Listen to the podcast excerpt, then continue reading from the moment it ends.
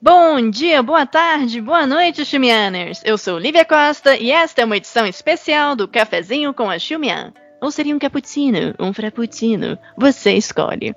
O assunto não podia deixar de ser outro, o caso de Peng Shuai, a tenista chinesa que acusou o ex-vice-ministro Gao Lijian de abuso sexual.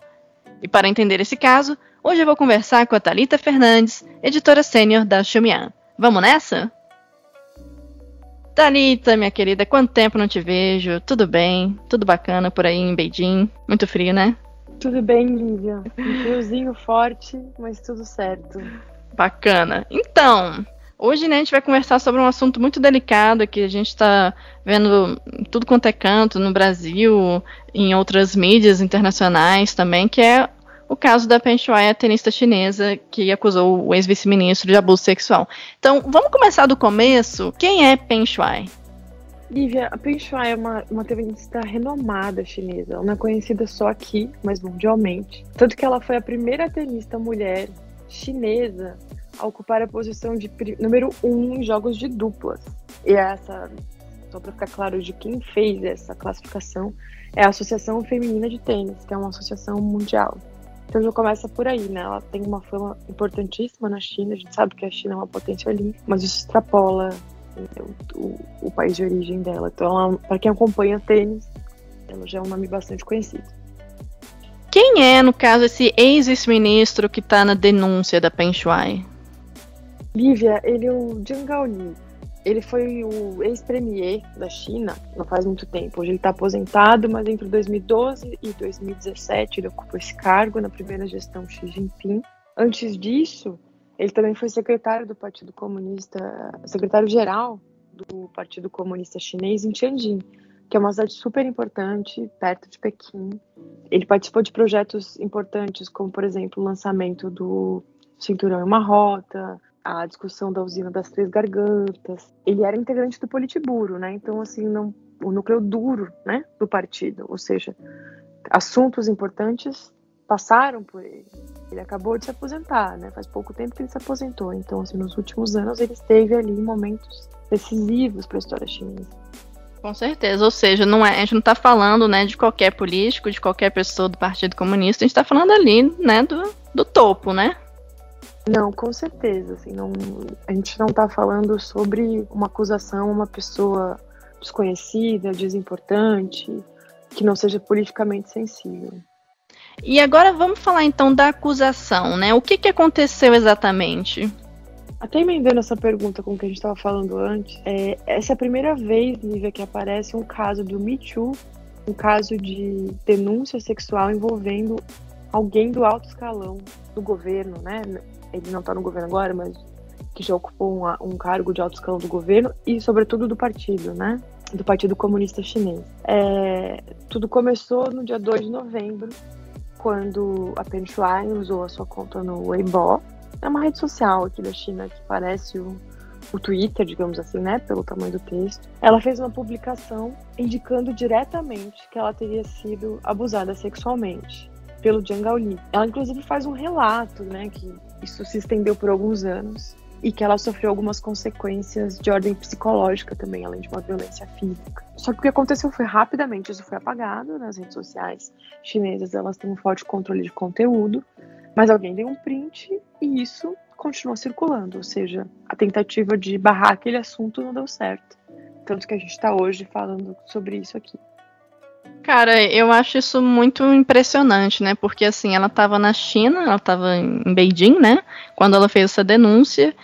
E assim, ela tinha noção, né, do risco da, da reação que ela que poderia gerar ali. Então, ficou assim muito impressionada assim com a, com a, coragem também dela, né, de publicar isso. É, acho que é bastante significativo, ainda mais assim apontando assim nominalmente foi aquele político ali que, de novo, né, a gente não está falando de uma pessoa que recém entrou no, no partido ou que governou é, vilas pequenas, não, é, é o Jiang Gaoli.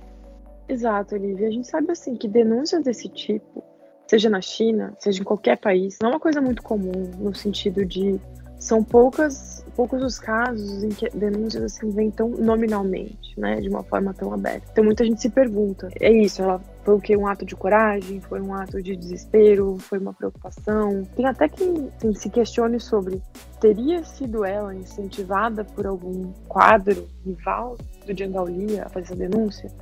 A verdade, Lívia, é que a gente não tem nenhuma resposta até agora. Exatamente. E onde é que tá a Pen Shuai agora, né? Porque a gente tá vendo muito essa pergunta na internet, onde está a Pen Shuai? O que, que a gente sabe da situação dela no momento? E, ó, eu tava te falando 2 de novembro, a gente já tá. 20 dias se passaram, né? Pelo menos 20 dias já se passaram é, desde que veio essa denúncia, o assunto ainda tá quente, porque quando essa publicação circulou, esse print de uma publicação circulou, muita gente quis verificar com a própria Penchuai ou com assessoria de imprensa se se tratava de uma notícia verdadeira, é muito sensível. Então, assim, eu sou jornalista, por exemplo, se eu tivesse que escrever uma notícia sobre isso, é, você precisa sempre ouvir da onde vem a acusação, né? Tanto o Djangauli quanto a Penchuai. O que aconteceu foi ninguém conseguiu localizá-la. Então, você aconteceu um sumiço.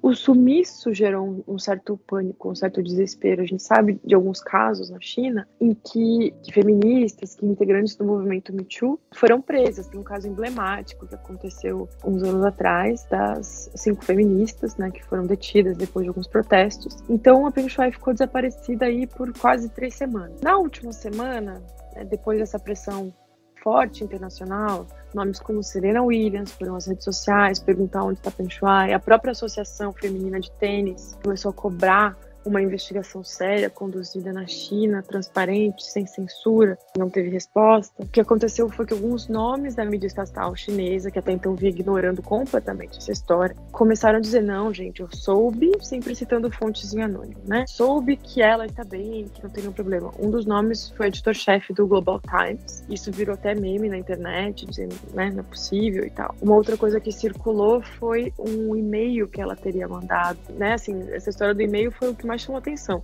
Ela teria mandado e-mail é, para o presidente, para o CEO da Associação Feminina de Tênis. Só que aconteceu uma coisa, Lívia, que chamou a atenção de muita gente. Não sei se você chegou a ver. Seria um print, uma foto, né, desse desse e-mail, só que aparece um cursor. Nossa, sim. Então, assim, e a própria né, linguagem, né, do e-mail, era, eu lembro que acho que o início era hello everyone, era uma coisa bem formal, assim, era, tinha alguma é, coisa meio off. Exato. Parece uma coisa meio caseira, uma solução é. caseira. É. Então, assim, tentou é. se consertar e o negócio ficou pior ainda, ou seja, ganhou novas proporções. Então, por enquanto, a gente, o que a gente sabe é isso. Mas você me perguntou, né, onde está Peng Shuai? Acho que vale lembrar que assim as notícias estão sendo atualizadas o tempo todo. E chamou atenção agora que nesse fim de semana ela apareceu, supostamente teria feito uma videoconferência com o Comitê Olímpico Internacional, né, com o COI. Acontece que o COI divulgou uma imagem do que seria essa conversa, dizendo que ela tá bem, que ela disse que prefere privacidade. Agora, em um vídeo foi, ou seja, a voz dela, até então o que a gente sabe são pessoas falando por ela. Ela não está falando. Segue chamando atenção. E novamente, né? Ela fazer uma, uma denúncia dessa proporção estando na China significa muita coisa. Ela, é, infelizmente, ela tá numa situação, né, possivelmente assim, muito delicada lá. Agora, uma outra coisa que me chama atenção também foi como que tanto a Associação Feminina de Tênis, o Comitê Olímpico e tenistas é, famosos né, se posicionaram em relação a esse caso. Eu fiquei pensando se a gente teria visto isso em outros esportes, por exemplo, sabe, por exemplo, basquete, né, internacional, que ganha bilhões de dólares na China, se eles teriam um posicionamento semelhante, ou mesmo futebol, né, que está crescendo bastante também por aí. Então, eu achei muito interessante, digamos assim, essas demandas. É claro que, né, também que a gente não espera que a China ceda, assim, esses, esses pedidos, essas demandas, assim, da, da forma como se espera, né. E aí isso me leva a um outro ponto, né, por que que isso importa olhando para uma visão mais macro, né, a gente está vendo que as Olimpíadas de Inverno estão chegando, a gente está vendo também que está tendo um, uma pressão muito grande, né, de alguns órgãos e de alguns países também que, que as Olimpíadas sejam canceladas por questões de violações de direitos humanos. Então, como é que a gente pode situar esse caso da Peng Shuai num escopo assim maior da situação da China hoje em dia? Lívia, é muito pertinente o que você está falando, porque assim, é, falar sobre casos de Me Too, como eu já falei um pouquinho aqui nessa conversa, é um assunto bem delicado na China.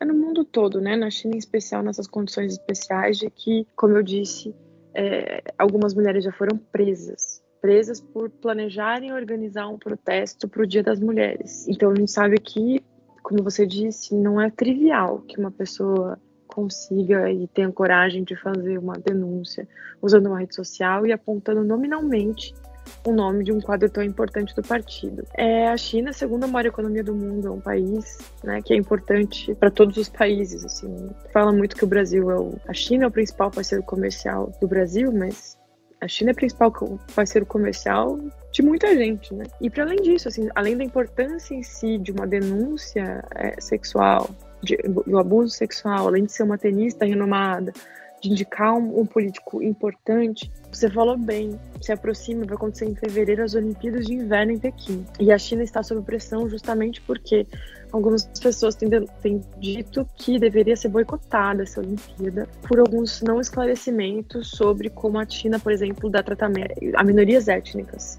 Né? Por exemplo, os uigures em Xinjiang, os tibetanos né, na região do Tibete.